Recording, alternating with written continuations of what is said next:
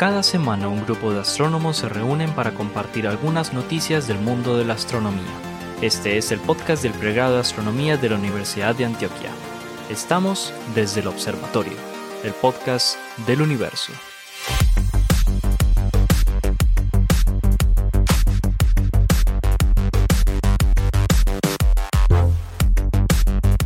Bienvenidos a otro episodio de Desde el Observatorio, el podcast del universo. Este es un podcast que eh, producimos en la ciudad de Medellín, Colombia. Em, lo realizamos los profesores de astronomía, algunos de los profesores de astronomía del pregrado de astronomía de la Universidad de Antioquia, que están conmigo, el profesor Esteban Silva, el profesor Juan Carlos Muñoz, el profesor Germán Chaparro, eh, el profesor Pablo Cuartas y quien les habla, el profesor Jorge Zuluaga. En este episodio de hoy tenemos además, como ya se ha vuelto costumbre pues en nuestro, en nuestro podcast, un invitado. Em, hoy tenemos a Oscar Restrepo. Oscar es licenciado en física en la Universidad Pedagógica de aquí de, eh, de Colombia. Es magíster en astronomía del Observatorio Astronómico Nacional de la Universidad Nacional y actualmente está haciendo el doctorado en, em, en la Universidad de Chile, en el grupo de, mm, de instrumentación radioastronómica. En realidad es doctorado en ingeniería eléctrica. Oscar, bienvenido hermano. Un placer tenerte por aquí. Hola, bien, bien. Muchas gracias por invitarme al programa. Súper chévere, contento de participar con ustedes en este. Fantástico, Oscar, pero, pero en este momento, ¿dónde estás? Ahorita en Colombia. En Colombia, ¿vacunadito o no? Eh, 50-50 con la primera dosis. Bien, comencemos este programa dándole la bienvenida al profesor Esteban Silva. Esteban, hermano, un denos un patadón pues a la ignorancia. Vea pues, eh, hoy les voy a traer una noticia de esas que uno dice, ¿por qué no me pasó a mí? De verdad es que dice, maldita sea. No, vea, eh, una estudiante de doctorado en California estaba eh, observando una galaxia, una galaxia relativamente cercana, Particularmente está observando una supernova que estalló en esa galaxia. Y eso, pues, eh, eso no es algo raro, eso es algo que se hace cotidianamente, excepto que trataban de acomodar la información teórica de la forma como funcionan las supernovas y las observaciones no les cuadraban por ningún lado. No eran las características normales de, ni de las supernovas, los datos no cuadraban. Recordemos que las supernovas, hay, hay dos tipos principales de supernova. Una que es la que eh, no es una muerte necesariamente de una estrella, sino que es un sistema binario donde una estrella muy pequeña eh, y una estrella muy grande comparten material de la grande a la pequeña y cuando alcanza una masa límite pues eh, explota como una supernova que son las, las supernovas 1A. Y el otro tipo general de supernovas son las que son la muerte de una estrella que una vez eh, la, se alcanza esa etapa final donde ya no pueden producir más fusión nuclear en el núcleo eh, de la estrella, valga la redundancia, la, la, estrella colapsa y genera una gran explosión, que es lo que nosotros llamamos una supernova. Estos son como los dos tipos generales que, que uno puede identificar y nos vamos a centrar en el segundo tipo, en el de muertes de una estrella. Entonces, esta eh, estudiante de doctorado eh, estaba observando esta galaxia y por ningún esta supernova, perdón, y por ningún lado, lado encontraba cómo explicar las características que tenía esta supernova. Entonces se puso a hacer una investigación eh, detallada de cuáles eran las características que deberían tener las supernovas en el momento de la explosión, particularmente estas que están asociadas con muertes de estrellas. Pues resulta que en los años... entonces, entonces ya eh, lo, que, lo que vieron fue una supernova tipo 2. Sí, sí, sí, eh, estamos sí, por eso, vamos a centrar en supernovas tipo 2 solamente, eh, que son muertes de estrellas. Por eso lo decía ahorita, vamos a hacer la separación. Hay dos tipos, en este caso, esta tiene que ver con muerte de una estrella. Muy bien. En los años 80 del siglo pasado, el doctor Kenichi Nomoto y un equipo de trabajo se sentaron a hacer un estudio un poquitico más detallado de las muertes de las estrellas que terminan tipo supernova y ellos hicieron una predicción. Las estrellas que tienen entre 8 y aproximadamente 10 masas solares no tienen en, las etapas finales de su vida la presión suficiente en el núcleo para fusionar el, eh, perdón, eh, hierro. Que eso es lo que caracteriza esas estrellas que terminan como supernovas. El estudio que ellos encontraron eh, mostraba que los núcleos de estas estrellas entre 8 y 10 masas solares normalmente están compuestos por oxígeno, neón y magnesio. Pero cuando ya se termina la fusión de estos elementos, la presión en el interior no es capaz de fusionar elementos más pesados como el hierro y entonces termina de producirse esa presión de radiación que viene desde el núcleo y comienza el colapso debido a la fuerza gravitacional. En ese colapso, el núcleo va a comenzar a acomodar todos los átomos y los electrones hasta que llega a un punto donde ya no los puede mover más de sus estados eh, eh, en compresión y lo que hace la estrella es seguir comprimiéndose hasta que la misma estrella va a coger los electrones que están en los núcleos de magnesio, neón y oxígeno y los va a meter en el núcleo de sus propios átomos en un proceso que se llama captura electrónica.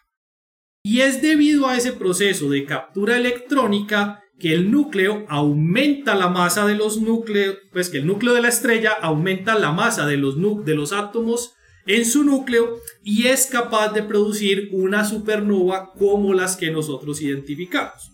Las características de una supernova generada por captura electrónica son completamente diferentes desde el punto de vista observacional a las supernovas cuando se producen desde la última quema que, de un elemento pesado que es la del hierro. Y no se había logrado hacer ninguna observación de una supernova que hubiera hecho ese fenómeno de captura electrónica porque es un fenómeno increíblemente extraño.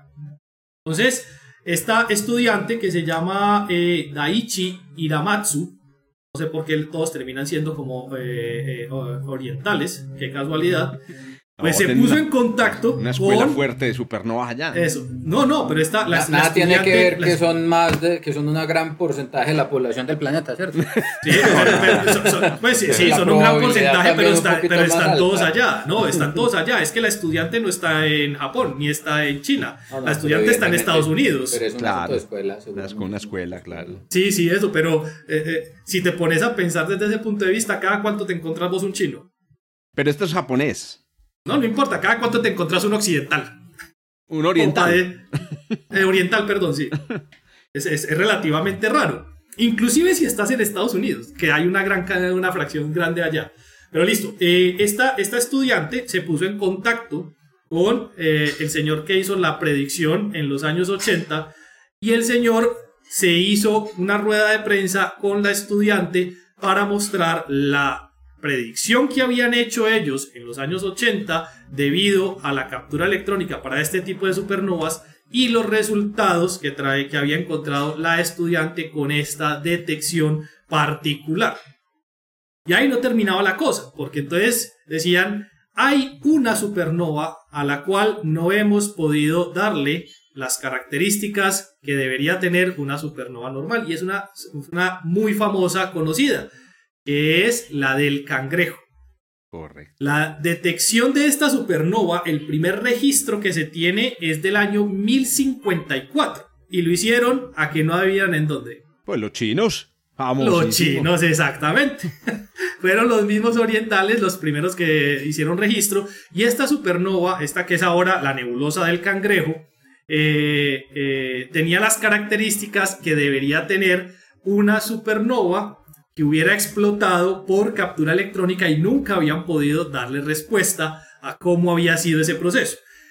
Esa supernova de, la nebulosa del cangrejo y la que descubrió esta estudiante son los dos únicos casos conocidos de explosiones de supernova por captura electrónica.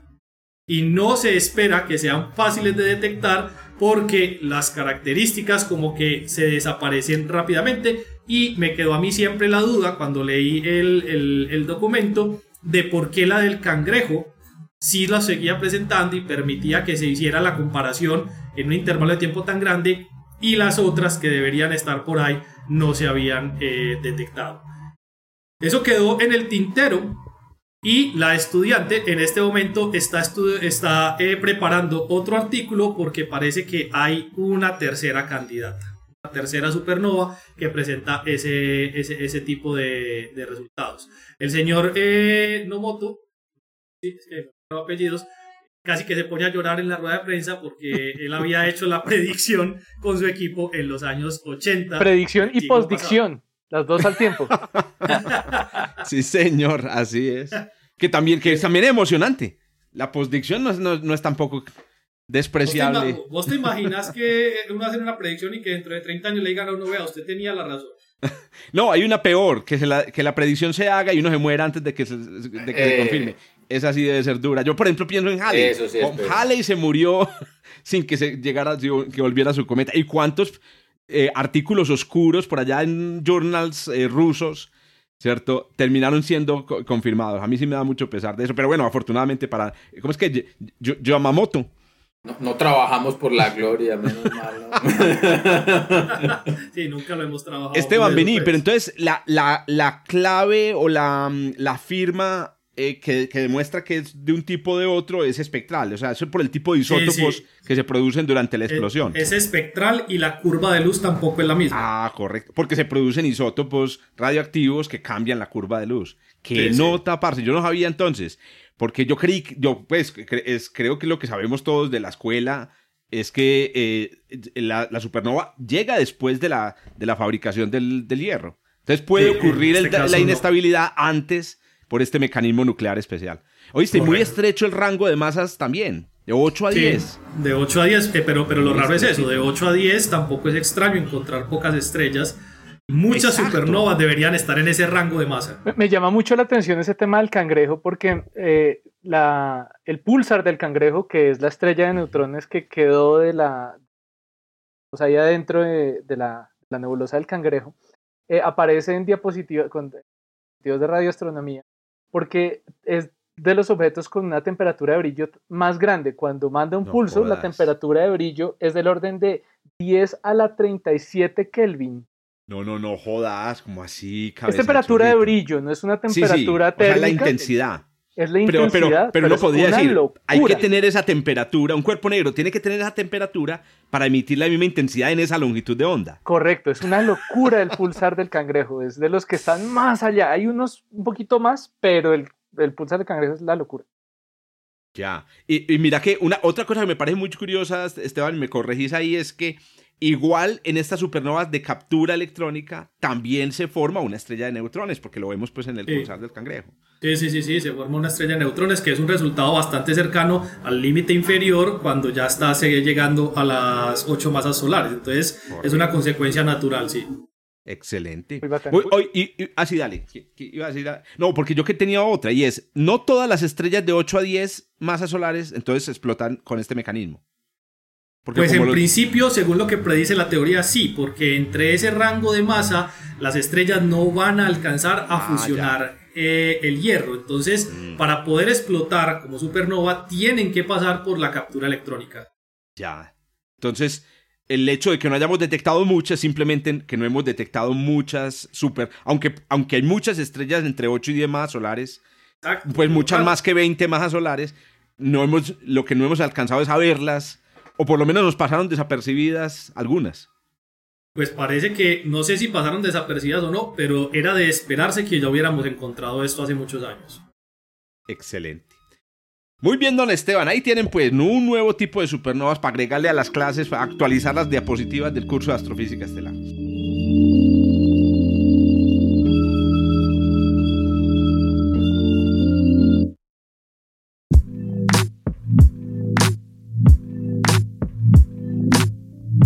Don Germán, hermano, cuente pues a ver qué nos trajo para hoy. Bueno, eh, hoy, hoy traje, traje varias noticias. Unas, un par ¿Cómo que varias noticias? Es que se pueden traer varias noticias. Sí, sí, sí. Una es que hay unas inundaciones. Una. es machismo, ustedes me conocen. Ustedes me conocen. Uno es que el Hubble volvió, parece que vuelve a entrar en funcionamiento. Hoy acaban de decir que el Hubble como que lo apagaron, lo dejaron 20 segundos apagado y lo volvieron a prender. Sí, yo no, le, eh, eh, eh, yo no leí la noticia, pero, fue, fue, algo, lo que yo leí en el titular, no tuve tiempo, obviamente, pues porque lo vi esta mañana, pero fue un asunto porque ellos estaban buscando hacer un, un cambio de computador. Entonces lo que yo había entendido era que el cambio sí había funcionado. Estoy especulando, como te digo, porque yo no, no, no, no tuve No, no, tiempo. no, no estás Eso especulando. Está caliente. Está, Sí, está sí, caliente no, porque no, eso no pasó estás, esta mañana. no estás especulando porque lo que ellos intentaron hacer antes de eso, ellos pensaron que era un problema de memoria. Sí. Y yo no, yo no sé qué computador tenían en los 90 que tenía doble memoria, que yo no sabía que eso existía ya en los 90, y entonces intentaron pasarse para la a segunda otro memoria. de memoria, sí. y no les funcionó, pero todo esto era eh, el reinicio automático. Entonces no tenían eso que, está, que acaba de mencionar eh, Germán, No que hemos es el apagado de un tiempito largo, que fue el que hizo la diferencia, pero es que fue muy charo, porque fue lo mismo que pasó ahorita cuando estábamos tratando de arreglar acá, es reinicie. Reini- reinicie pero esa no, vaina. reinicie y déjelo apagado un ratico. Pero, pero, pero, Esa fue la recomendación qué, de qué Oscar. pena, qué, qué pena yo hago una, una, una cote acá antes de que Germán continúe, y es que a mí me sorprendió muchísimo que es que el Hubble tiene Windows. Tiene Windows y es un sí. 386 la máquina. Exacto, entonces, Exactamente, entonces, eh, y en efecto tiene Windows. ¿Cómo resolviste cualquier problema en Windows? Apague, vaya, tómese un tinto y vuelva. Tal cual. Don Germán. Entonces, bueno, Esa era la primera. tenemos- entonces recuperamos al Hubble, pero Listo. por las inundaciones en Alemania, Uy, uy, tan sí, bravísimas, perdimos toda una estación de LOFAR. Terrible. un arreglo de terrible. radiotelescopios eh, que son uno que, que tiene varias estaciones en toda Europa y por las inundaciones cerca del famoso radiotelescopio de Effelsberg, que es el segundo eh, apuntable más grande del mundo, perdimos una estación de LOFAR. Entonces eso Esa imagen terrible, esa imagen me pareció de- tristísima. O sea, y yo dije, eso no se ve sino en el Bichada, no se ve sino por aquí en Colombia, pero no ver, puta, una instalación de última tecnología de astronomía inundada. No, Esto tiene que ver con, con mi noticia un poquito porque si uno le Ah, creyera a la numerología, uno diría entonces que el número de telescopios se debe mantener constante.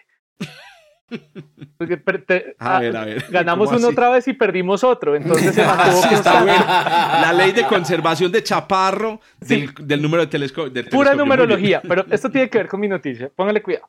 Eh, yo escogí una noticia que tiene que ver también con el trabajo de, nu- de nuestro invitado, que es Oscar Restrepo, quien trabaja eh, investigando antenas para poder encontrar la señal de la historia del hidrógeno, de cuando el hidrógeno apenas se comenzó a formar y comenzó, digamos, cuando el universo todavía era un sancocho de gas antes de que se formaran las primeras estrellas y galaxias.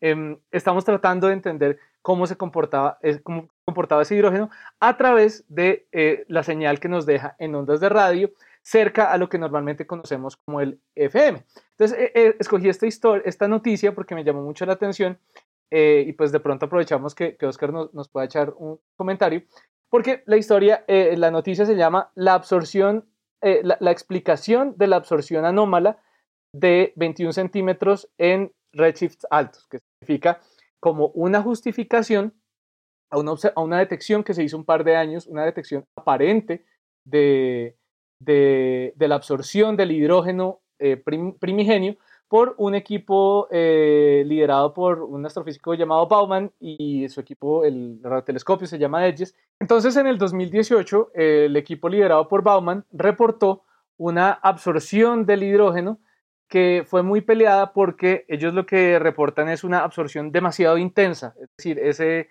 esa, esa sombra, por así decirlo, que deja el, hidrógeno respecto al fondo de microondas, respecto al eco del Big Bang, es como demasiado profunda esa, e- esa, esa señal.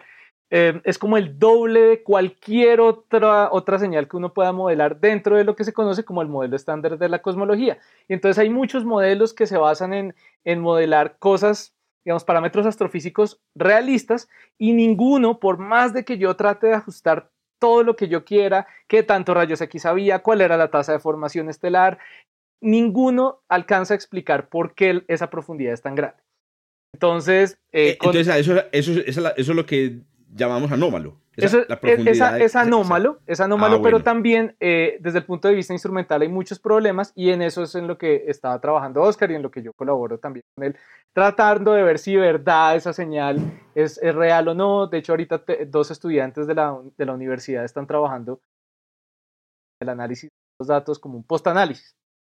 Pero el caso es que hay gente que sí le cree a esa señal digamos, olvidando los problemas instrumentales, dicen, bueno, supongamos que la señal es cierta, ¿qué lo explica? Y aquí es donde yo me metí en la grande, abrí, abrí la caja de Pandora, de la, de, porque me tocó, me tocó volver a la física teórica, porque yo, yo en la cosmología teórica, yo ya, yo ya presté servicio, pagué mi condena cuando era, cuando era un estudiante de pregrado y yo, yo no volví a mirar atrás.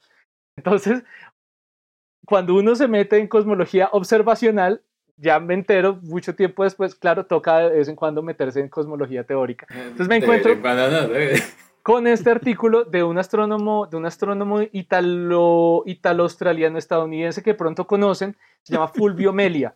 No sé si a alguno de ustedes le suena. No. Profesor de la Universidad de Arizona, es como divulgador también. Eh, y entonces él propuso un modelo cosmológico nuevo, diferente, que explica esta absorción. el diablo claro, es súper teórico, es, es la locura y ustedes... Pero nadie se imaginaría que de una anomalía de la línea de los 21 centímetros iba a salir un modelo cosmológico nuevo. No es tan así. Él lleva trabajando en este ah, modelo ya. más de 10 ah, años. Esto es, digamos, como algo que él puede añadir a su, como una, una, piedra del infinito más que mete, que logra capturar para, para su teoría. Eh, no, él, él, propuso un nuevo modelo cosmológico un poco diferente al, al, al modelo estándar de la cosmología que lo llama por varios nombres, eh, mucha gente lo llama cosmología lineal o cosmología en la que el radio de Hubble es igual a CT o eh, eh, masa activa cero, es como algunos de los nombres como, como teoría. Es una teoría bien, bien curiosa, porque en esencia habla de que el toma el radio de Hubble como si fuera un horizonte ustedes por favor me ayudan también a, explicar este tipo de términos porque, porque son, son, bien, son bien esotéricos a veces. Y lo que él dice es que no es coincidencia que la inflación inicial, después el frenado de esa inflación inicial y después la aceleración nueva que observamos en el universo, eh, al integrar, digamos, todas estas aceleraciones, él dice que, o digamos, encuentra que se han cancelado unas con otras, por lo tanto, el promedio, en promedio, el universo ha estado creciendo linealmente, en promedio, de, en un tiempo de Hubble. Y él dice, qué coincidencia que justo vivimos en la época en la cual está balanceada todas estas aceleraciones, porque si viviéramos antes, no estarían balanceadas, y si estaríamos después, tampoco. Entonces él dice, no es coincidencia, sino que eh, todo el tiempo el universo ha, estado, ha tenido ese crecimiento lineal. Y eso se explica a través de que el promedio de la ecuación de estado actualmente eh, en cosmología es menos un tercio. Él dice, eso siempre ha sido así. Lo cual es, ya, ya, ya comenzamos a sonar raro porque claramente mucha evidencia observacional apunta que la ecuación de estado fue muy diferente. Es decir, la relación entre la presión y, y la densidad fue muy diferente en el pasado y posiblemente será muy diferente en el futuro. Entonces, a eso me refería con el tema eh, numerológico y es que pues eh, este profesor parece que está tomando una coincidencia numerológica y lo está, eh, la está elevando al grado de un modelo de un modelo cosmológico nuevo. Entonces hay mucha gente, sí, hay mucha gente que, que, desde el punto de vista observacional lo ha atacado y ahora con esto él trata de, de, de defenderse, como decir, vea, esto, si esta señal es verdadera, esto es evidencia de, em, de, de, su modelo, de, que su modelo. es... Sí, claro, pero entonces es, como decías ahorita, una postdicción. Es una postdicción, no está, no está, no está mal, pero realmente el problema es que muchísimas otras, otros, otras cosas observacionales están en contra. La idea de él es que el universo era muy diferente en esa época como el modelo estándar lo predice, entonces debe haber digamos, la, formación de las primeras estrellas fue mucho más rápida que lo que actualmente pensaríamos que es razonable. Eh, eyectaron una gran cantidad de polvo y es en gran parte ese polvo eyectado por las primeras estrellas, o sea, como decía, como decía ahorita Esteban, las estrellas forman un montón de átomos pesados, entonces esos primeros átomos pesados forman polvo y eso contribuye a, eh, a tener esa, esa absorción adicional. Entonces, ese escenario no lo permite el modelo estándar de cosmología, él está proponiendo otro escenario para eh, tratar de explicar esta, esta observación. Eh, como les dije, me tocó meterme con un agujero de, de conejo porque no me esperaba que, que me tocara entrar en los pantanos de la cosmología teórica. A buscar los PDFs de los libros de cosmología del Sí, sí, y que cosas que siempre son italianos, italianos, artículos de un solo autor. pero bueno.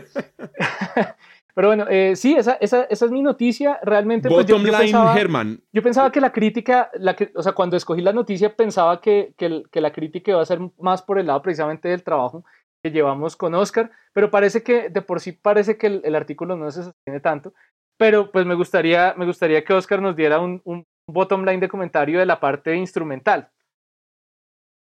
¿Qué tanto le creemos a que de verdad esa, esa señal es tan, tan, tan intensa, esa sombra es tan profunda? O sea, yo, yo le creo a la señal y por eso me metí en este, en este meollo y, y, estamos tratando de construir ese nuevo telescopio, radiotelescopio que, que pueda eh, validar esa señal.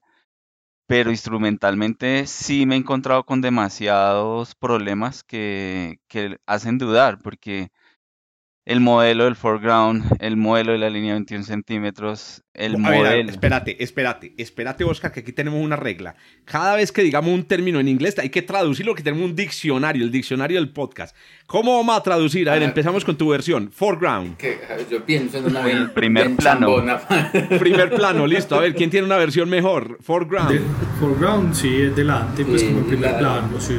Background, no. ¿qué es? ¿Paisaje? No. El background no, lo que está al fondo. El este está detrás. la del fondo. Pero ¿cómo traducimos foreground? En el intermedio, en el Yo creo que no tiene, no tiene traducción al español y me parece el colmo que no tenga traducción. Qué pena, Oscar, que te interrumpí. No, no, no, está bien. Tenemos el foreground, seguí, qué pena.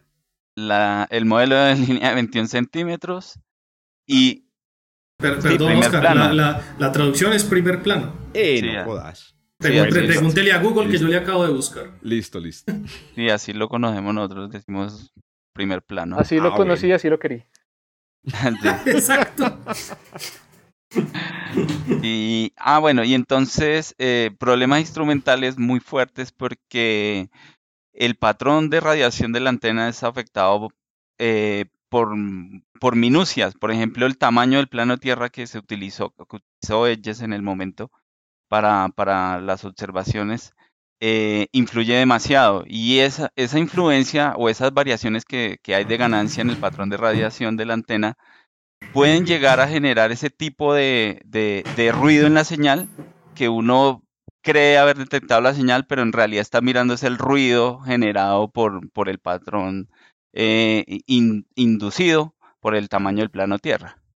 Entonces hay cosas instrumentales ahí que eh, hay que trabajar, en eso estoy precisamente tratando de, de modelar bien el, el, el, el, bin de la antena, esa ganancia de la antena, tenerlo muy, muy, muy bien conocido, de tal manera que a la hora que hagamos la sustracción y, y, y entre comillas, tengamos la, la, línea 21 centímetros observada, eh, no queden esas dudas en las que estamos. Callarle la boca a bocones como nosotros preventivamente.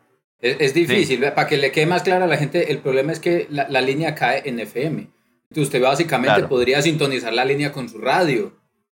Sí, pero está hablando de la línea corrida al rojo, o sea, la línea La línea observada por nosotros acá. De esa la época. línea se emite allá en 21 centímetros, pero nosotros la detectamos aquí en FM. Entonces el asunto es que usted básicamente para detectarla podría utilizar su radio. ¿Cómo filtra usted todo el ruido que hay ahí humano en términos prácticos, pues civilización básicamente?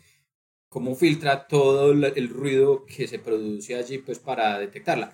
Entonces, eh, la dificultad ahí está precisamente, y eso es lo que nos, lo que nos menciona Oscar, cómo saca usted eh, eh, los vallenatos, las rancheras, todo lo que hay ahí de por medio, y deja exclusivamente la musiquita del universo cuando estaba Sardino. Y sobre todo cuando la antena puede producir la musiquita, ¿cierto? Y cuando la antena además puede autoproducir la música. Realmente técnicamente es muy complicado. Pero ahí además hay que agregar que realmente esa línea es una predicción. Además, pues, del, del comentario que hace Germán, es una predicción del modelo estándar. Pues yo conozco que se está buscando hacer detección de esta línea y hacer estimación del espectro de potencia en la línea de 21 centímetros cuando yo estaba haciendo el doctorado, pues hace, hace 10 años, y la predicción teórica en el contexto de lambda CDM existe pues eh, eh, allí, es decir, el, el, escenario estándar soporta la posibilidad y en efecto predice la existencia de la, de la, de la línea. Pero si le entendía Germán, no con la profundidad que se está viendo. Sí, con esa amplitud, el problema está ahí.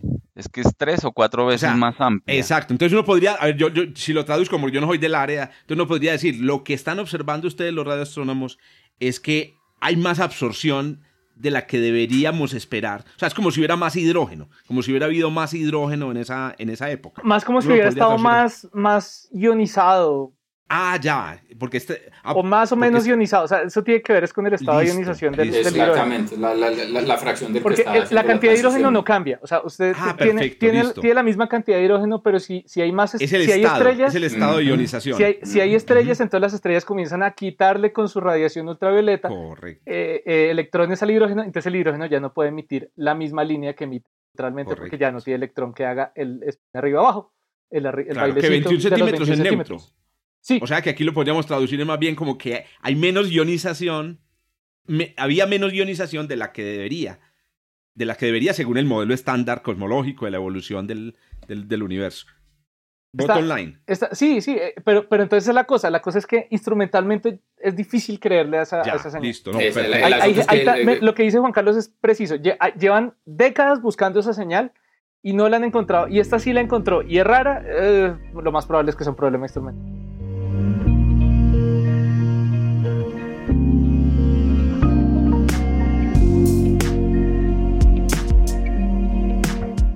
Aprovechemos que Oscar entonces metió la cucharada con la red de astronomía para que nos introduzca la noticia que nos trajo. Ya, bien. Eh, bueno, yo voy a cambiar un poquito de, banda. Eh, de lo que estábamos hablando era a bajas frecuencias y yo quiero mostrarles un poquito a altas frecuencias. Y pues todos conocen eh, el Oscar, yo te pregunto, decime para un radioastrónomo qué es alto y qué es bajo. Porque, por ejemplo, para mí que te usa la televisión y la radio, bajo es megahertz y alto es gigahertz. ¿Para ustedes qué es? Lo mismo. Yo, ah, pensé, yo, pensé, en Chandra, pero bueno.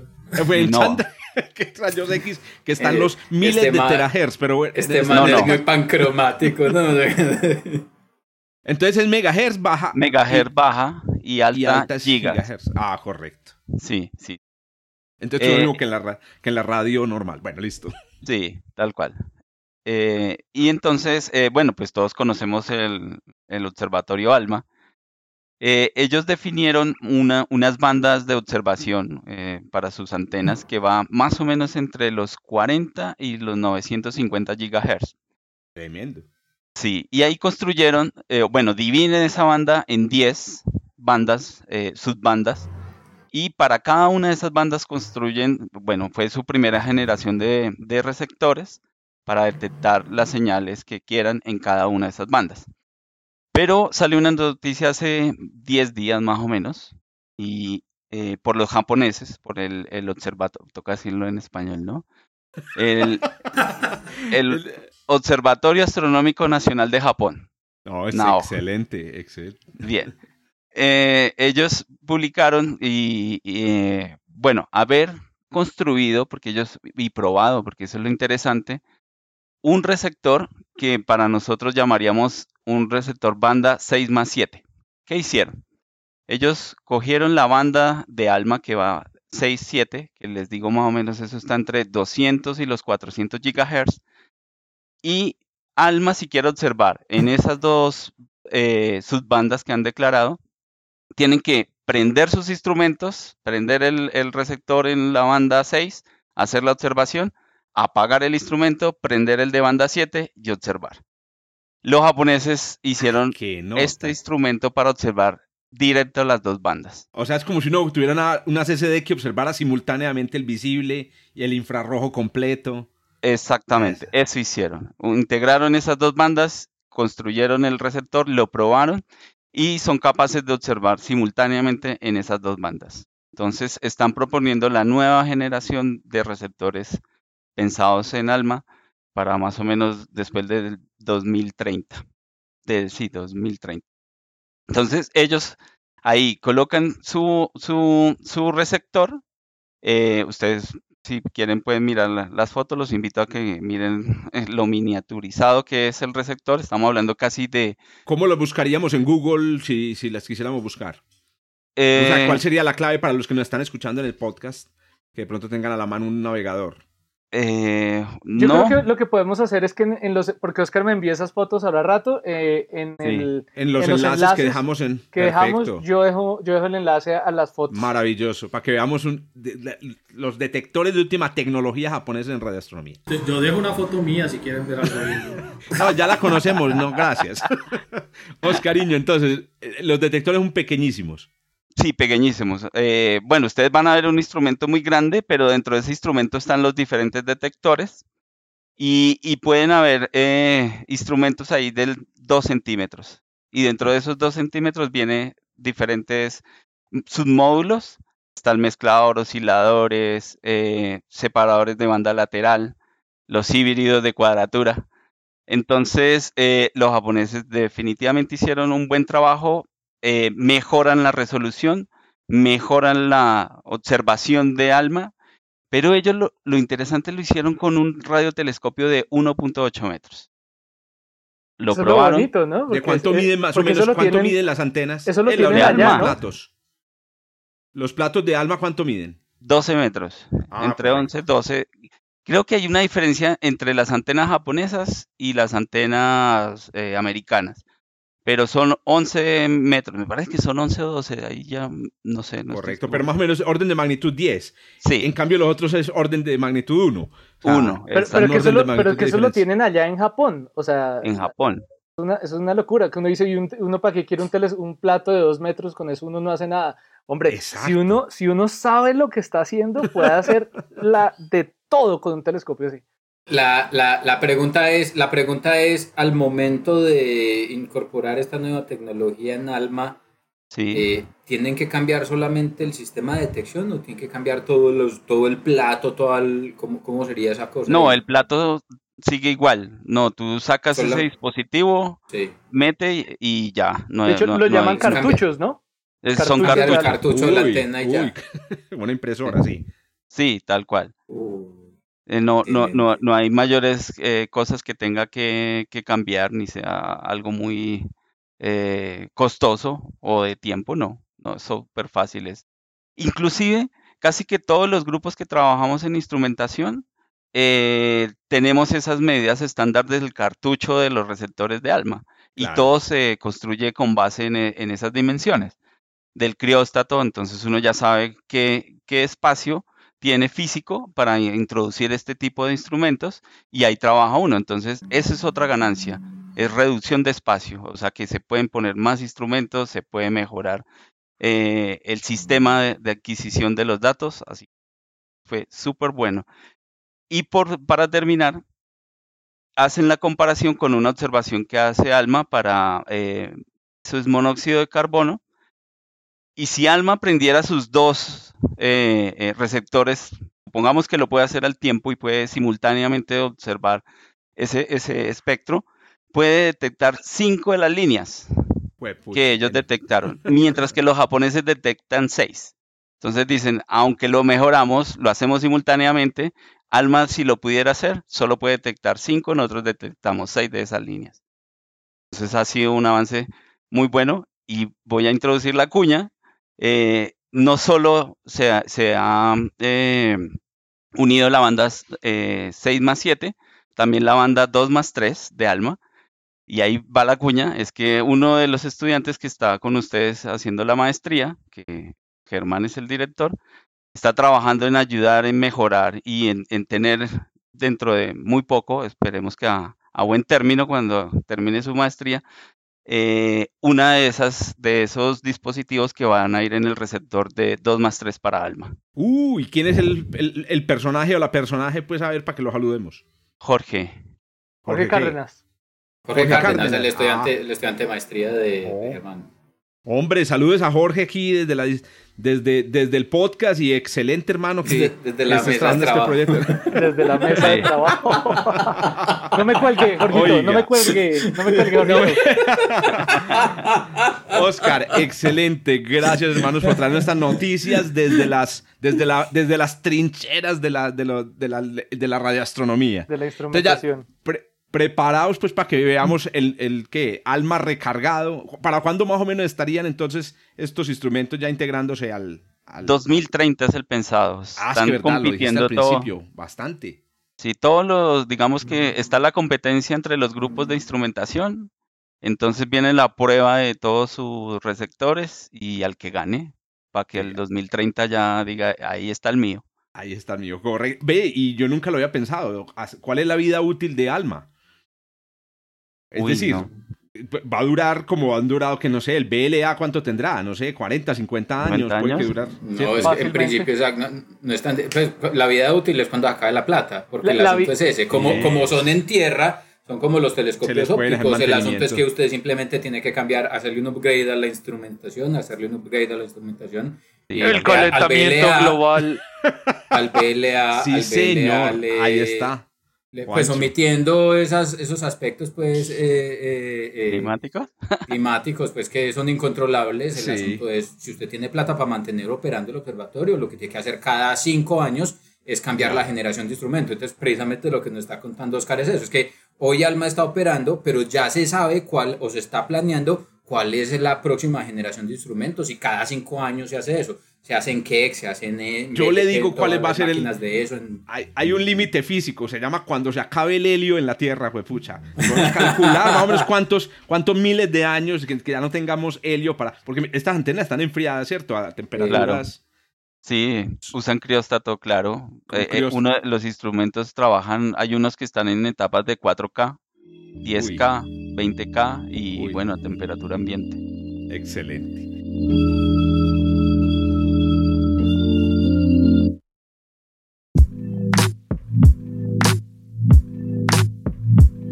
Bueno, don Juancho, hermano, hágale pues, ¿qué nos trajo para, el programa de hoy? Hombre, voy a hablar un poquito de estrellas. Voy a hablar de, otra vez del asunto de la formación de las estrellas en las galaxias. Y es que, a ver, otra vez, cuando uno trabaja en ciencia, uno trabaja en ciencia, eh, eh, eh, realmente uno no prueba que las teorías son verdaderas. Uno encuentra evidencia en favor o en contra de las teorías. Uno evidentemente cuando encuentra evidencia en contra, desecha la teoría, pero uno nunca prueba que una teoría es, es, es, verdadera. En ciencia no trabajamos por la verdad, a pesar de que asumimos que muchas cosas son reales. Por ejemplo, todos asumimos de manera muy coloquial que entendemos que lo que pasa con la astrofísica estelar y uno creería que, que ya no hay mayores cosas para, para, trabajar y todos creemos que entendemos cómo se forman las estrellas en las galaxias y demás, pero realmente no hay nada más lejos de la realidad que eso. Esteban lo hace en su curso Astrofísica Estelar y a los muchachos les enseña muy bien cómo se da el colapso de una nube, se forma una estrella, esa estrella evoluciona a lo largo de la secuencia principal y cuáles son los posibles destinos finales de esa estrella dependiendo de la masa. Pero cuando usted cuenta esa historia muy bien contada para una sola estrella, puede escribir cuatro libros y todo se ve precisito, todo se ve exacto y todo se ve muy bonito. Pero si usted le pone una estrella al lado, esa vaina se desbarata por como Una verdadera una, un oh, sistema oh, una, Ah, no, otra. Si uno le agrega otra. Otra. Agréguele otra y usted agréguele otra y los libros de astrofísica estelar se queman. Se queman porque inmediatamente la perturbación inducida por la estrella vecina perturba por completo toda la historia de formación y evolución de la estrella, de la estrella vecina. Entonces, si bien nosotros entendemos muy bien cómo crecen, evolucionan eh, y se forman las estrellas de manera eh, individual, en el escenario real no lo tenemos muy claro y realmente estamos muy lejos de tenerlo claro. Y mi noticia va precisamente en esa dirección, utilizando precisamente resultados de las observaciones de ALMA. Eh, recientemente se eh, produjo o se liberó, se publicó el resultado de cinco años de observación de un conjunto de galaxias del universo cercano, buscando observar precisamente la actividad de formación estelar en estas galaxias para tratar de entender qué es lo que pasa. Es que de verdad no entendemos. Uno, hasta hace, hasta hace cuatro o cinco años, por ejemplo, no era muy popular considerar los efectos, otra vez ya lo hemos mencionado aquí, de los campos magnéticos. hemos sacado los campos magnéticos, todo lo que hemos querido, porque es muy difícil, pero solamente poner polvo en una simulación o poner un poquito de campo magnético, poner un poquito de rayos cósmicos, cambia los resultados catastróficamente, pero drástica, drástica, drásticamente. Entonces la idea es que necesitamos más información observacional para poder entender qué es lo que está pasando. Hasta el momento, todos los procesos de formación estelar se estudian en las galaxias haciendo observaciones individuales en una galaxia. Se observa una galaxia, se mira en una banda, se mira en otra. Se trata de hacer zoom en una región y tratar de entender qué es lo que pasa. Este, este, los resultados de, de este survey, de este proyecto, que se llama el proyecto FANGS, observado con ALMA, lo que hace es lo siguiente. Tomaron más o menos 100 galaxias, realmente fueron 90, y, 90 galaxias del vecindario local, galaxias que no están a más de 20 megaparsecs de distancia, esos son más o menos 80 millones de, de, de años luz de, de distancia, tienen que ser galaxias vecinas. Contemporáneas a nosotros. exactamente, tienen que ser galaxias cercanas, tienen que ser galaxias vecinas por lo siguiente, porque la idea es que se busca hacer observaciones que nos permitan con suficiente resolución espacial observar el proceso y la actividad de formación estelar en estas, en estas galaxias.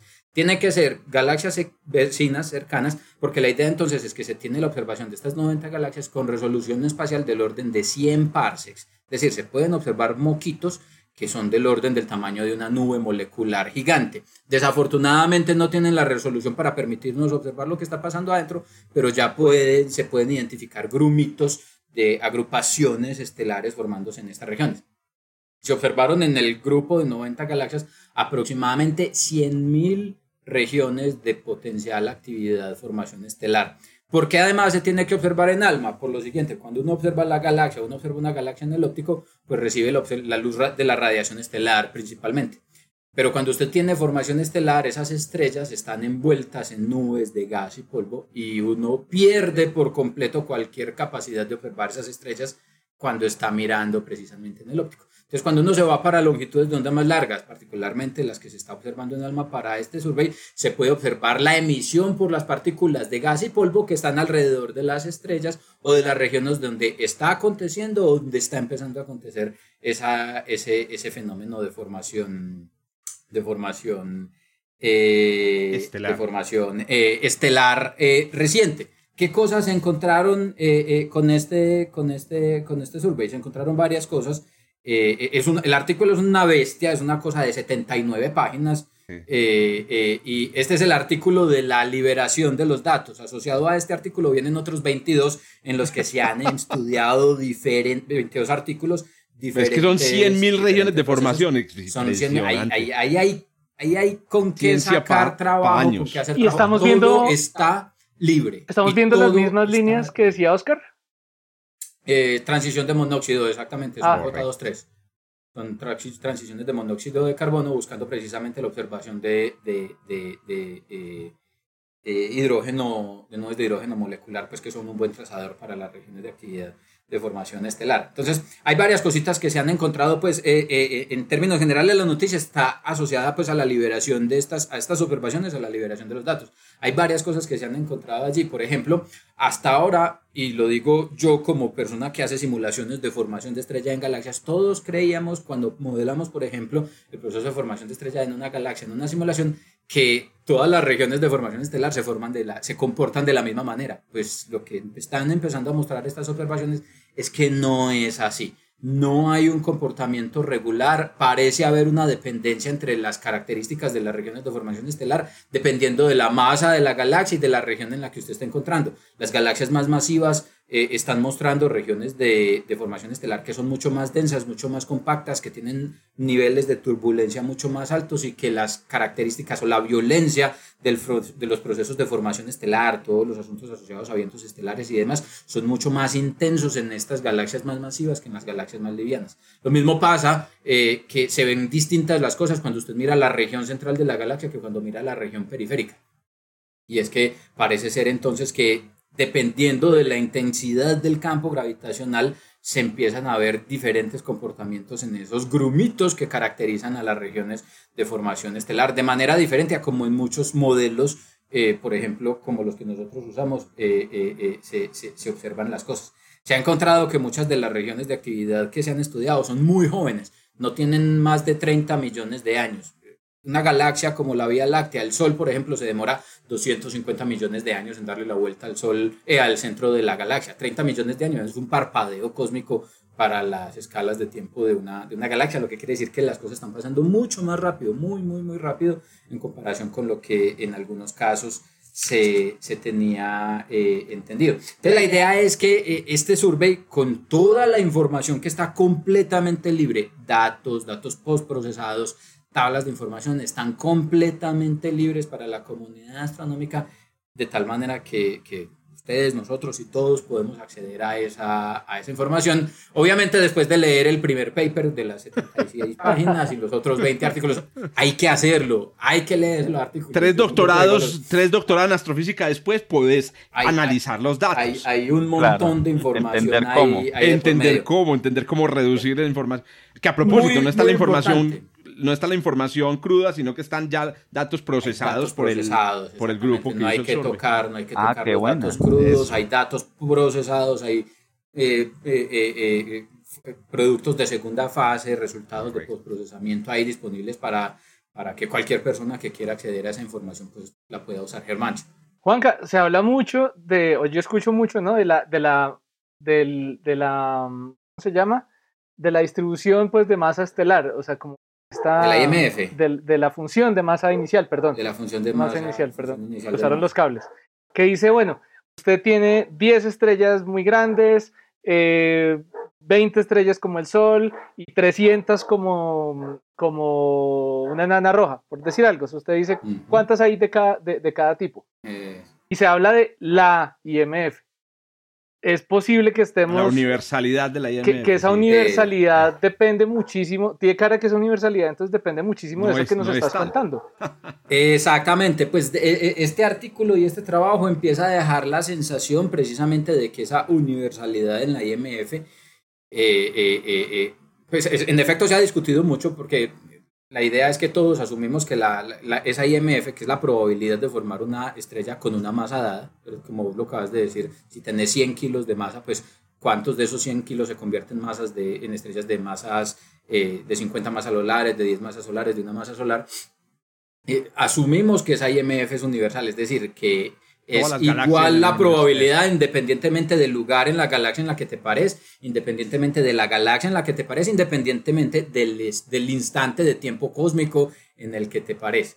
Eh, desafortunadamente todavía no hay evidencia suficiente, no hay evidencia robusta que nos permita ir en contra de esa, de esa de esa hipótesis. Sin embargo, a pesar de que estas observaciones no nos entregan la resolución espacial suficiente porque apenas nos permiten resolver precisamente el grumito en el, que, en el interior del cual se están formando las estrellas, la idea de que las características físicas de estos grumos sean distintas dependiendo de las características de la galaxia, dependiendo de la posición en la galaxia, sugeriría eh, eh, que probablemente en efecto la IMF no es tan universal como nosotros lo hemos asumido en, durante mucho tiempo. El problema es que ese estudio de la IMF es un problema chicharronudo, es un problema muy, muy complicado. Hay que dejarle trabajo a las futuras generaciones. Exactamente, ahí está, ahí está, ahí está precisamente, ahí está precisamente el uso de los equipos de segunda y tercera generación en Alma, por ejemplo, que nos permitan trabajar a una mejor resolución en frecuencia y en eh, forma espacial la, la detectabilidad pues, de, estos, de la estructura interna de estos gromitos.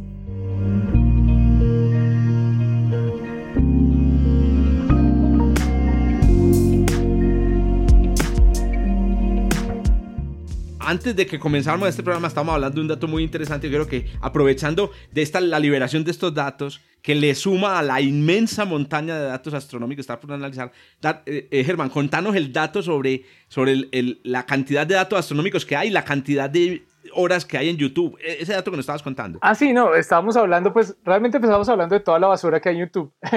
y dónde se guarda toda esa basura y cuánta es. Entonces, eh, hay un artículo de hace unos años que hizo la comparación, se trataron de hacer la comparación y es, bueno, ¿cuántas, ¿cuántos bytes hay en total cada año de, de, toda la basura que se sube a YouTube? Y pues el número, el número crudo es eh, por el orden de 1 a 2 exabytes al año, que eso es por el orden de un millón de terabytes. Eh, sin embargo, y eso tal vez ha cambiado un poquito en temas en la pandemia, pero es comparable, es casi lo mismo o, por el mismo orden de la cantidad de datos procesados, procesados ya que produce la astronomía al año. Eso es. Solo los procesados, o sea que los que los crudos son muchísimo Porque Juan que estaba hablando ahorita de, de, que, de que ellos ya, ya se echaron todo el trabajo al hombro de limpiarlos y organizarlos y dejarlos listos para ver. Como venían crudos originalmente, como vienen crudos los datos originalmente de astronomía, es mil veces más al año que lo que se produce en YouTube. ¿no? Imagínense, es mil veces más. una, imagen, una imagen reducida requiere de al menos cinco imágenes para su procesamiento. Al menos cinco. O sea, el, la cantidad de datos crudos es del orden de 5, como lo dice Germán, 5 a 10 veces Pero más grande. Una, una, belleza, una belleza de esto es de verdad la gran capacidad que hay en astronomía para automatizar gran parte de este proceso. y eso se debe gracias a la cooperación internacional. Que los proyectos, eh, grandes proyectos astronómicos que producen toda esa cantidad de datos, eh, ellos empiezan desde abajo, desde la infraestructura tecnológica, a decir, hombre, ¿cómo hacemos para procesar todos estos datos y por lo menos que los astrónomos ya tengan algo medio ya listo para, para que lo lea el ser humano? Eso es algo ahí bien, una, impresionante. Ahí tenía una pregunta, por ejemplo, para Oscar. Oscar, ¿cómo sacan los datos de, de, Alma? ¿Hay un cable de fibra óptica que va hasta, hasta, hasta Santiago? centro. No, no, no. hasta el centro. ya, ya estoy aquí. No, lo que pasa es que como yo no he estado en Chacnatorre, hermano, entonces para mí eso está al lado de Santiago de Chile. Sí. No, son cables si no me equivoco, los más largos son casi 5 kilómetros de cable ah, para poder llegar a, donde está la supercomputadora, que es la que está cerca a San Pedro de Atacama. Entonces tú llegas a San Pedro de Atacama, 30 kilómetros eh, en auto, en camioneta, y llegas a donde está la supercomputadora y es donde está todo el, el staff, pues. Correcto. Y de ahí para allá extienden, depende de la configuración que tenga eh, la observación en ese momento, extienden las antenas, arman la configuración y casi 5 kilómetros ahí de cable. Ahí la tienen, pues, es el lado oscuro de la astronomía, el lado oscuro en muchos sentidos, es, decir, el hecho de que la astronomía eh, es, es, data, como dicen por ahí, data intensive, depende mucho de los datos. Pero también quería decir algo con el, comentario de Germán, pero también, también implica una cantidad de ingenio ni la impresionante. Y los astrónomos y las astrónomas están entre las personas más cotizadas en el mundo justamente Mm, del, procesamiento de datos, porque son, han diseñado algoritmos y son muy hábiles en el, en el, procesamiento de datos. Oiga, pero les voy a decir yo cuál fue el protagonista de este programa, que termino yo con una noticia muy rápida. El protagonista de este, de este programa fue el monóxido de carbono, porque la noticia que, que, les traigo también es con el monóxido de carbono. El monóxido de carbono, pues una molécula, creo que lo mencionaba Germán, Germán me corrige, es si no la segunda, la tercera molécula más abundante del universo. Germán, eh, el monóxido de carbono. Es, de las más abundantes claramente porque ah, ocurre, o sea, el carbono y el oxígeno se, adoran. Eh, si, si, si, no hay, si, no hay hidrógeno por ahí suelto, eh, ellos se pegan inmediatamente. El problema es cuando comenzamos a, meter hidrógeno suelto y comenzamos a formar esas, esas malucas moléculas orgánicas. Muy bien, el caso es que el monóxido de carbono absorbe como molécula que es, absorbe em, eh, de forma preferente luz en muchas longitudes de onda. Aquí eh, Oscar Juancho Germán nos menciona, la, ah, creo que Germán no, pero comentó la absorción en ondas de radio, ¿cierto? Pues yo les vengo a hablar de la absorción en infrarrojo. Resulta que un instrumento instalado o pegado al BLT, el instrumento se llama Symphony, que es un, es un espectrómetro integral infrarrojo, que además me parece muy, muy especial. Bueno, y el otro protagonista fue Chile, el observatorio en Chile, el BLT, que está en Cerro Paraná en Chile, y está a una altura suficiente como para que se pueda observar hasta, hasta más allá de los 2 micrómetros. Recuerden que la luz visible va hasta 0.7 micrómetros. Pues resulta que con Symphony detectaron hace poquito, hicieron la primera observación de lo que se conoce en, digamos, en astroquímica como un isotopólogo del monóxido de carbono. ¿Qué es un isotopólogo? Pues el monóxido de carbono está hecho de carbono y oxígeno. Eh, los isótopos más abundantes de carbono y oxígeno son carbono 12 y oxígeno 16. Pero también existe monóxido de carbono hecho, por ejemplo, por carbono 13 y oxígeno 16. Este, este, este isotopólogo, que así se le llama a la molécula que tiene un isótopo distinto de uno de sus átomos, este isotopólogo tiene una absorción levemente diferente de luz infrarroja. Bueno, ¿dónde detectaron este isotopólogo? En la atmósfera de un exoplaneta. Es la primera vez, o sea, ya el, el hecho de que estemos detectando líneas de absorción de moléculas en la atmósfera de exoplanetas es increíble. Pero se ha vuelto un poco ya un paisaje, no, bueno, no mucho, pero sí se ha vuelto un poco paisaje. Ya habíamos detectado incluso moléculas de agua en la atmósfera de planetas gigantes, pero esta es una detección ya de una diferencia, o sea, de, moléculas con isótopos diferentes. Estamos hablando eh, de un planeta eh, gigante, es un planeta de más o menos 14 veces la masa eh, de Júpiter, que gira alrededor de una estrella casi idéntica al Sol. Eh, se llama una, una, Solar Analog que se llama, el, la estrella se llama TIC 8998761. Pues es uno de esos nombres así con... Eh, eh, ah, claro, esa, esa, esa. esa es, de TES. Sí, la conocidísima. Claro, sí. No, no es de TES. Este, este está... ¿La TES de qué entonces? No, es de, de TIC. Es de Taiko. De, del catálogo de, Taiko. exacto, el catálogo de Taiko. El caso es que, ah, perdón, es que me confundí con TOI, porque TOI es como ah, los Kepler Object of Interest. Object of Interest, correcto. Object, object, of Interest, no, perdón, me confundí. Pero incluyen esta, esta estrellita, bueno, no tiene todavía un nombre propio, pero incluyenla dentro del radar porque está a 300 años luz, que es una distancia relativamente corta. Es una solar analog, ¿cierto? Tiene apenas 15 milloncitos de años, está recién nacida, o sea, que lo que está ocurriendo a su alrededor es, es, es una cosa que pone eh, a, prueba las teorías de formación planetaria. El planeta, tiene dos planetas, el planeta del que estamos hablando está a 160 unidades astronómicas, que para los modelos de formación planetaria es pues una distancia pues muy respetable, está casi en el borde de un disco, de un disco protoplanetario y el planeta tiene 14 masas eh, jovianas. Es más, ya el planeta va estando por el borde del límite con una, una, enana marrón. No es una enana marrón, pero está en el límite. Pues entonces detectaron, muchachos, eh, isotopólogo de, de, monóxido de carbono, y aquí viene la parte importante, y eso qué significa, y eso para qué sirve.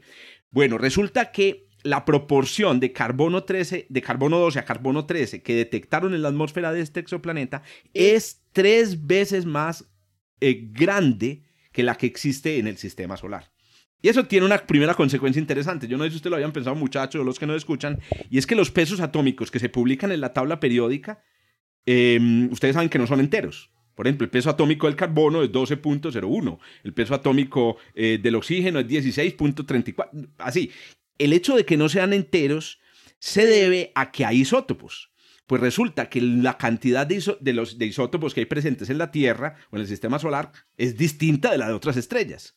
O sea, lo que estamos viendo en este momento en este exoplaneta es si allá hubiera una civilización, tal vez en una exoluna, su tabla periódica le asignaría al carbono un peso atómico diferente, un peso atómico más grande porque hay más carbono 13. Entonces es un, es un comentario como para decirle, las tablas periódicas de otros planetas son diferentes. Pero lo otro interesante, y yo creo que aquí Germán y Pablo, que, son, eh, que trabajan en, en formación exoplanetaria, son las claves que este tipo de, eh, de medidas de los isótopos nos dan sobre la formación planetaria. Sí, es que esa diferenciación no, no se da así de gratis. Eso no es uno, porque como hablamos ahorita, hay unos estándares y uno dice, por lo general, la cantidad de 13CO respecto al 12CO es tanto y yo utilizo esa fracción para inferir propiedades. Pero cuando esa fracción es distinta es, porque, como dice, cuando el río suena, piedras yo. Eso es correcto. O sea que la detección de isotopólogos va a ser súper importante en el futuro. En este caso, lo que significa esto para la formación planetaria es que este planeta se formó de hielo de monóxido de carbono. O sea, el monóxido de carbono pasa hasta, eh, digamos, se, solidifica en el medio, en, el, la nube protoplanetaria, y al solidificarse se produce el fraccionamiento, que es el nombre que le da cuando los isótopos se, se, enriquecen, no sé, se produce el fraccionamiento. ¿Qué pasa? En el sistema solar los hielos, o sea, los, los, cuerpos que ganaron materiales ligeros como el monóxido de carbono, lo hacen capturando el monóxido de carbono gaseoso de la nube. En cambio, este planeta se formó tan lejos que la captura, digamos, del monóxido de carbono se hace directamente desde los hielos. Y, la razón es porque los, los, el 13CO y el 12CO, los isotopólogos, se, se comportan diferentemente cuando son hielos. Entonces, por ejemplo, uno se evapora más fácil que el otro. Otro se congela más, ligeramente más fácil. Y también la fotodesintegración también es, importante, digamos, es diferente entre ellos. Me acordé aquí de un datico este rápido y es que los isotopólogos del agua son, por ejemplo, súper cruciales para medir la temperatura a la que se formaron los huesos de dinosaurio. Hágame, por favor. ¿El qué? Eh, los huesos de dinosaurio. Imagínate que miden a qué temperatura se forman los huesos sabiendo los isotopólogos de, isotopólogos de agua que, que había en la, sangre del dinosaurio y eso ha permitido determinar si los dinosaurios tenían sangre caliente, o sea, la temperatura igual por todo el cuerpo, o sangre fría. Y han descubierto dinosaurios en donde la temperatura era uniforme por todas las extremidades y otros que tenían las patas más frías, indicando las patas pues las extremidades, indicando que tenían estaban en contacto con el piso y que por lo tanto no regulaban la temperatura. Entonces, muchachos, los isótopos, Ave María, ahí está el secreto de un montón de cosas rarófilas que y bueno, y esta observación con Symphony con el BLT nos abre las puertas por fin a la observación de em, fracciones isotópicas en exoplanetas. Bueno, claro que hay que decirlo, es un planeta gigante, es un, es un planeta muy joven, los planetas jóvenes son calentones, como les decimos en, en, los, calentón, calentón, no sé cómo lo dirán en México, las que son calentones, son bastante calentones, así que es relativamente sencillo detectar pues con buena relación señal-ruido este tipo de hacer estas observaciones espectroscópicas. Muy bien, muchachos. Ah, bueno, quiero señalar una última cosa. Clave en este trabajo, estuvo viendo el paper, que es un paper publicado hace antier en Nature, que a propósito, no, no olvidé mencionar que es del es de el, el grupo de la los grupos, de uno de los grupos de la Universidad de, mm, del Observatorio de la Universidad de Leiden. Y el primer autor es, em, es chino. Ya pensa, ya pensan, ya pensan, y está, es Nelen. No, claro, es Nelen que, oiga, ese es, ese es uno que aparece en todos los papers. Pero él, él antes, cuando, cuando entró de profesor a Leiden, que yo lo conocí, estaba recién contratado, él trabajaba en radioastronomía. Y se cambió. Correcto se cambió. Ya, ya el profesor dijo, no, no jugamos más con, con, con Oiga, que ese es uno de los privilegios de, volver a ser profesor, que uno puede escoger y decir, me voy a pasar un Se ha vuelto un monstruo. El man no había... Es la oportunidad para torcer El, el man no había tocado un exoplaneta, un paper de exoplanetas, hasta que, hasta que ya, ya era profesor contratado y, y se ha vuelto tremendo monstruo. Excelente. Y este, este, este planeta particular fue descubierto por un estudiante de doctorado que es Alexander Bond, Em, de, de, Leiden, o sea, que estamos hablando, pues, nosotros tenemos una relación pues, muy especial con Leiden, saludos aquí a nuestros amigos que están estudiando en Leiden, que estudiaron en Leiden, los egresados de Leiden, que, Germán, vos sos egresado de Leiden, ¿cierto? Sí, sí. Doctor de Pero desde, desde, esa época siempre hay, un siempre hay un colombiano ah, en Leiden. Es de, mala suerte si no hay un colombiano algún semestre dado. claro. Eso, es porque bailan, la conservación de colombianos. La, la conservación de colombianos. Eso es porque bailan bien, esa es mi teoría. Bueno, entonces, con esto cerramos nuestro programa de hoy, Oscar. Muchas gracias por quedarte en este despelote. No, a ustedes por darme la oportunidad de participar de este espacio, muy rico. Falta el tinto. Falta, bueno, el café. Falta la presidencialidad. Sí, señor. Ay, vos te imaginas grabando nosotros esto todos juntos tirándonos bolas de papel. Estaríamos ah. toda la tarde, o sea, no, podríamos sacar media, eh, digo, una hora para grabar, no, toda la berraca tarde. Oiga, esperamos, Oscar, saber mucho de, de, de, vos y de tu grupo. Bueno, aquí a través de Germán. Germán nos va a ir actualizando sobre, claro que trabajos que están haciendo. Maravilloso. Muchachos, entonces nos vemos. Les recordamos a todos los que nos escuchan el podcast que no vayan a ponerse a escuchar solamente este, sino por favor suscríbanse ya mismo en la plataforma que están escuchando y vayan al texto que acompaña el, el episodio donde están los papers y los links y las fotos de Esteban Silva y las fotos de los detectores que, nos mencionó Oscar eh, en, el programa. Nos vemos entonces en la, en la próxima edición. Chao, chao. Chao, chao. Gracias por escuchar desde el observatorio. Estamos en Spotify, Apple Podcast, Google Podcast y muchas más plataformas. Realizado por Jorge Zuluaga, Esteban Silva, Pablo Cuartas, Juan Carlos Muñoz y Germán Chaparro, profesores de astronomía del Instituto de Física de la Universidad de Antioquia. Con la producción y edición de quien les habla, Joshua Giraldo, pregrado de astronomía de la Universidad de Antioquia.